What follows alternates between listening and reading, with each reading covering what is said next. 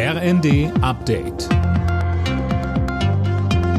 Stündlich neu. Auf den Punkt informiert. Ich bin André Glatzel. Guten Tag. Bundeswirtschaftsminister Habeck will es erlauben, CO2 vor den deutschen Küsten im Meeresboden zu speichern.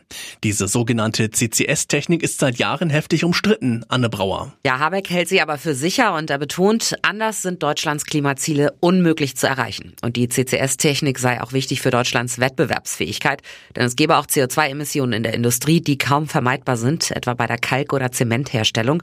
Und dieses CO2 soll eben nicht in die Atmosphäre geblasen, sondern im Meeresboden gespeichert werden. Ausschließlich offshore, weit vor den Küsten und Meeresschutzgebiete sind tabu, so Habecks Pläne. Kurz vor dem Tod des Kreml-Kritikers Nawalny ist man offenbar einem Gefangenenaustausch nahe gewesen. Laut Nawalnys Unterstützern wurde Russlands Präsidenten Putin angeboten, Nawalny und zwei in Russland inhaftierte US-Bürger auszutauschen, und zwar gegen den sogenannten Tiergartenmörder von Berlin.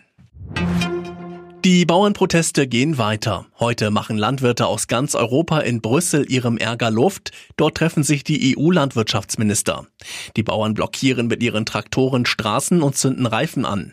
Bundeslandwirtschaftsminister Cem Özdemir sagte zu Änderungen bei der gemeinsamen Agrarpolitik, kurz GAP, die bisherige GAP ist ein Bürokratiemonster, was dazu führt, dass Klimaschutz, dass Artenschutz nicht attraktiv ist für Landwirte. Darum unterstütze ich den Weg, dass wir statt über Ordnungsrecht besser attraktive Angebote machen, dass man gutes Geld verdienen kann mit Biodiversität.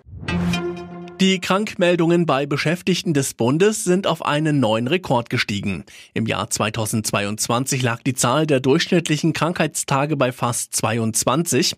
Im Jahr davor waren es noch rund 17. Alle Nachrichten auf rnd.de